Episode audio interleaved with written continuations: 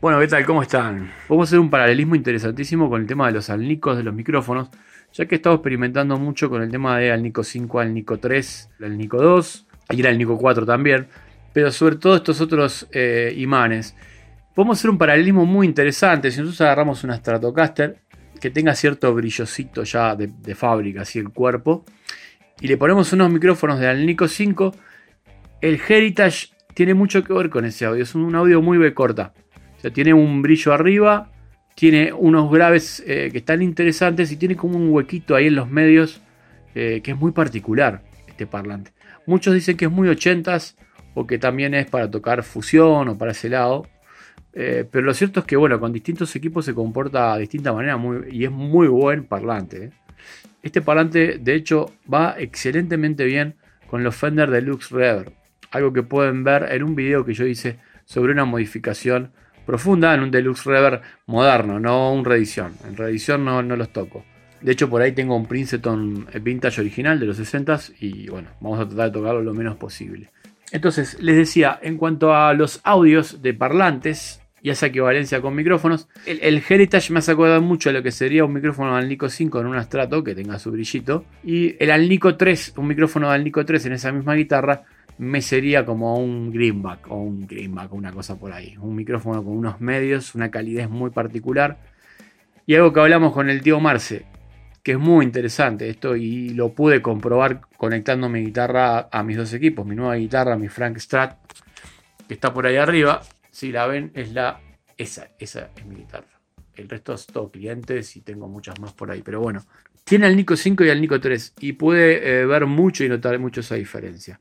El Alnico 3 le da una calidez y una redondez al audio muy interesante y puede hacer, y puede hacer que su guitarra moderna tenga un audio o vaya hacia un determinado lugar de las frecuencias que tengan que ver con algo más vintage. No quiere decir que yo me compré una guitarra nueva, le puse un Alnico 3 y voy a tener una guitarra vintage. No, pero me voy a acercar muchísimo más al audio vintage si le pongo un set de micrófonos al Nico 3 ¿sí? una guitarra moderna, con maderas modernas, con maderas duras, con maderas, digamos, actuales. Me voy a acercar mucho más al audio vintage con un juego de micrófonos del Nico 3. Y lo he podido comprobar acá en el taller. Pasa un poquito con esto.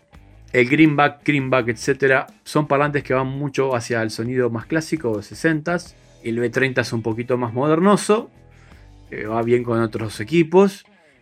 Y este Heritage tiene un audio muy particular, que tiene un filo muy particular, unos graves interesantes y unos medios eh, que no son todas las frecuencias medias, sino unas en particular que están como por ahí un poquito más abajo. ¿sí? Pero lo cierto es que el, audio parlante es fenomenal para muchos equipos. Por otro lado, pueden tener también los C12N de Jensen, los italianos, esos que son color verde, que tienen un audio arriba en armónicos muy interesante, tira unos armónicos, unos, un brillo y un agudo muy bueno pero que está un poquito carente de graves el, parlante, ¿no? O sea, hay que ver qué equipo le van a conectar. Cada equipo le va a calzar mejor o peor un parlante y también eso va a tener muchísimo que ver con su percepción de audio de eh, lo que quieren, lo que desean, eh, su guitarra, qué guitarra tienen, qué equipo tienen y qué combinación pueden tener con respecto a los parlantes. Lo demás es todo subjetivo, o sea, porque el audio es demasiado personal.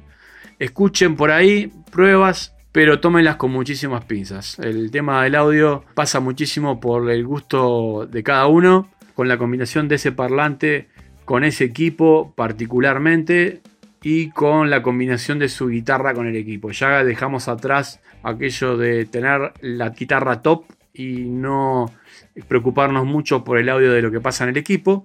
Tenemos que empezar a enfocarnos también no solamente en la guitarra, sino también en, todo lo que viene después, que es la cadena de audio. ¿sí? Desde que sale, desde que nosotros tocamos la cuerda y le pegamos a la cuerda con los dedos o la, o la púa, hasta que el audio en decibeles SPL acústicamente sale eh, del parlante. ¿sí? Entonces, tenemos que pensar en toda la cadena de audio porque cada una de las cosas va a aportar un porcentaje determinado en ese audio y nos va a ayudar a encontrar de alguna manera. Para eso eh, vamos a hacer test, vamos a poner equipo sobre la mesa, vamos a probar estos parlantes, los otros, y bueno, vamos a ver qué, pasa con todo eso. recuerden esa particularidad importante, porque muchos a veces me hablan del porcentaje de incidencia del tensor doble sobre el simple o de la selleta tal o cual y de repente un cambio de parlantes en uno de sus equipos o mejorar un equipo por ejemplo es un cambio brutal en el audio sí, de su setup así que enfóquense un poquitito aunque sea un poquitito más en estas cosas ¿sí?